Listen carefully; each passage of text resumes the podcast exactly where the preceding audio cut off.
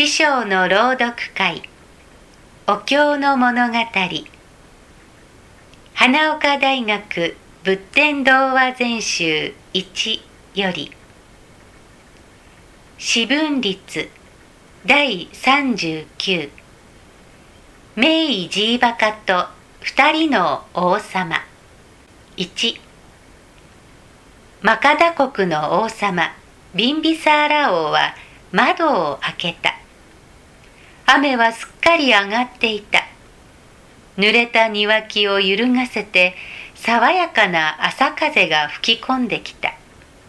するとどうしようかと迷っていた心が嘘みたいに決まった。すぐ大臣に言いつけてジーバカを呼びにやらせた。ジーバカはこの国第一の名医だった。ジーバカはすぐやってきた。王様は明るい顔をして言った。隣の以前国の原主大王からぜひお前に来てほしいと頼んできたのだが、言ってやってくれないか。え？以前国へ？ジーバカはいぶかしげに目を見張った。以前国の原主大王は気の荒いわがままな分からず屋でマカダ国の栄えているのを羨みこれまでしばしば嫌がらせを仕掛けてきてビンビサーラ王を悩ませていたからだ。何をしに行くのですか？12年ほど前からひどい頭痛で困っているそうだが、この頃では割れるように痛く気が狂いそうなという話だ。あの国にはその病気を治してくれる医者が一人もいないので、お前に見てほしいと、たっての頼みなんだよ。どうだ？直せると思うかね？見ないとわかりませんが、そりゃ直せると思います。しかし、相手が今まで無茶ばかり仕掛けてきたわからずやじゃありませんか。頭が変になってくれた方が楽になるのじゃありませんか王様は笑いながら答えた。わしも今朝方までそう思っていたが、いくらうるさい相手でも、人の不幸を平気で喜んでいる心がやりきれなくて、やっと思い返したのだ。割れるように頭が痛いと気も荒くなるだろう。無茶も言いたくなるだろう。なあじバカよ。すまないがこれからすぐに行って直してやってくれないか。ジーバカは胸を打たれた。自分の心を恥じた。どんな理由があろうと、そんなことには関わり合いなく、苦しんでいる病人の病気を治してやるのが医者の務めだからだ。ジーバカはきっぱり言った。わかりました。これからすぐ行ってまいります。ビンビサーラ王は喜んで言った。行ってくれるか。それはありがたい。頼んだよ。しかし、原主大王は自分の気に入らないものはすぐ殺してしまう、サーソリのような男だと聞いているから、殺されないようによく気をつけるのだよ。はい。2国境を越え原主大王が住んでいる都の城まではかなりな道のりであった。ジーバカは道を急いだ。城へ着いた。すぐ病気の様子を聞いて体を調べた。それから言った。これなら私の薬で治せそうです。すると原主大王はジーバカを睨みつけるようにして言った。医者は薬によく乳酒を使うと聞いている。わしは乳酒が大嫌いだ。ちょっとでも混ざっているともう飲めない。もしもお前がわしを騙してそんなものを飲ませたことが分かったら、すぐ命をもらうからそう思うがよい。見てくれと頼んでおいて、こんな礼儀知らずな言い方ってあるだろうか。ジーバカは少しムッとしたが、ビンビサーラ王の大きな心を思い出して、はい、使いません。と、笑いながら答えた。だが、実際は乳酒を使わなければ王様の病気を治すことができなかった。飲ませて自分も殺されない方法を考えるより他はない。ジーバカは言った。私の国では医者は自分の受け持ちの病人の部屋へは朝早くでも夜遅くでも自由に入れることになっています。どうかその点はお許しください。よし、構わん。それからもう一つ。今すぐによく効く薬を探しに行かねばなりませんから、何か早く行ける乗り物を貸していただけませんか。よし。一日50キロ歩けるラクダを貸してやろう。これでうまくいくはずだ。ジーバカはそしらぬ顔をして夜になるのを待っていた。夜になった。王様が寝ようとするとジーバカがその部屋へ入っていって寝る前にこれをガバッと飲んでくださいと言って白い薬を渡した王様はガバッと飲むなりうえまるで塩みたいだこんな塩辛い薬は飲んだことがないと言った塩辛いのは当たり前だ。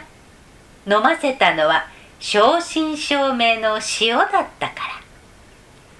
ジーバカは早速人のいないところで乳酒を煎じて薬を作り、それを冷やして色を抜き、水のような味をつけると、隣の部屋の王様のお母さんのところへ行き、王様がお目覚めになりますと、きっと喉を渇かせて水を欲しがりますから、その時、この水を差し上げてください。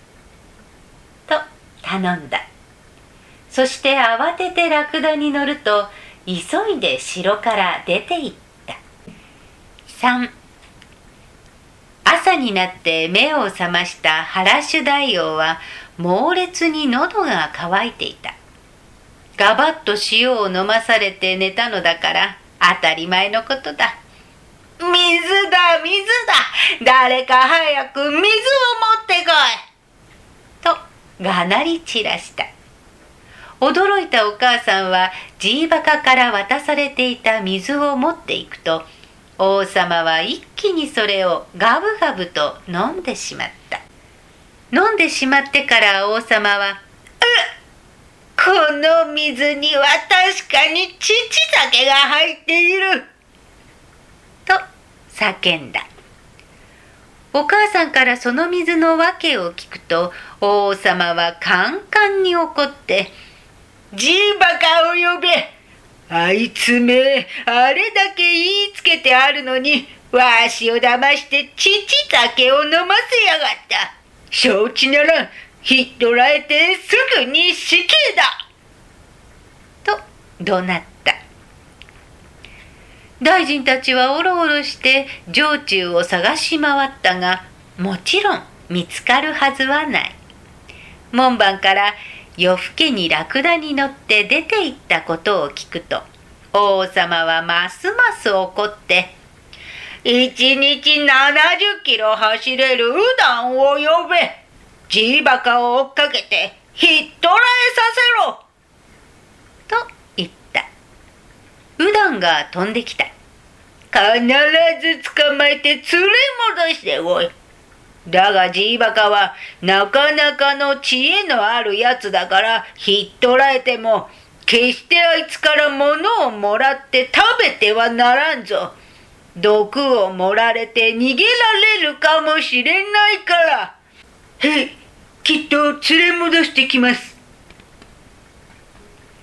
うだんは弓を離れた矢のようにビュッと走り去った。一方、急ぎに急いで逃げてきたジーバカはすっかり疲れてしまっていた。ラクダも休ませてやらねばならない。すでに道のりは半分以上も来ているし、どうやら追っても来ない様子だった。それでジーバカは道端の大木の木陰に腰を下ろし、遅い昼の食事を始めた。するとそこへ、ものすごい勢いでウダンが駆けつけてきて、はあはあ息を弾ませながら言った。うう、追いついてよかった。王様の命令であなたを迎えに来たのです。さあ、もう逃がしませんよ。心の内では、これはしまったと思いながら、ジーバカは少しもそんな素振りも見せないで。それはご苦労様でした。食事を済ませたら一緒に連れて帰ってもらいます。と言った。そしてけげんそうな顔をしているうだんに、どうです？あなたもお食べになりませんか？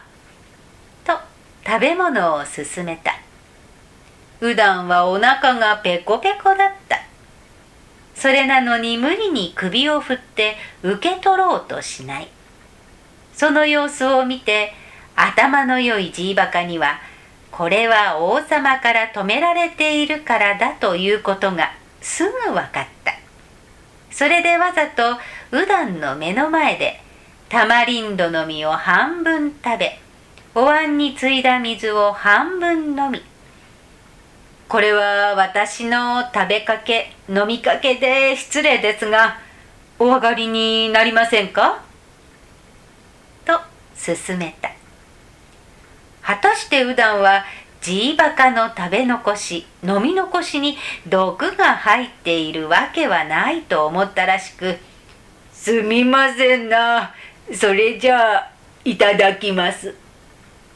と言って、おいしそうに好みを食べ、水を飲んでしまった。すると、ほんのしばらくしてうだんの体はすっかりしびれてしまって動けなくなり、口も聞けなくなってしまった。そればかりではない、すごく眠たくなり、うだんは間もなくぐっすり寝込んでしまった。ジーバカが爪の間に毒を挟み、うだんの気のつかない間にそれを半分の好みに塗りつけておいたからだった。だが、そのまま死んでしまうような毒ではない。ジーバカはうだんの枕元へ一服の薬を置くと、目が覚めたらこの薬を飲みなさい。元の体に戻りますから、心配しないで王様のところへ帰りなさい。決して王様はあなたを叱りはしませんから。と書き置きを残した。そしてラクダに乗ると急いでマカダの国へ帰っていった。4それからしばらくして以前国のハラシュ大王はジーバカのところへ使いを立てて手紙を届けてきた。手紙にはこんな風に書いてあった。目が覚めてあなたがいないと知ると、カッとなってすぐうだんに後を追っかけさせましたが、そのうちに薬が効いてきたのか、怒りの心が嘘のようになくなりました。それで慌ててうだんを呼び戻しにやりましたら、ぐっすり眠らされていたそうで、それはよかったと大笑いしました。するとみんなが、王様が笑っていると嬉しそうに言うので、はっと気がつくと、長い間私を悩ませていた頭痛がスカッと治っているではありませんか。まるで帽子を脱いだようにすがすがしい気持ちです。今までみんなと一緒になんか笑ったことがなく、手荒なことばかりしてきましたが、もう頼まれてもそんな無茶はできません。こんなに明るい心にしていただいたのもみんなあなたのおかげです。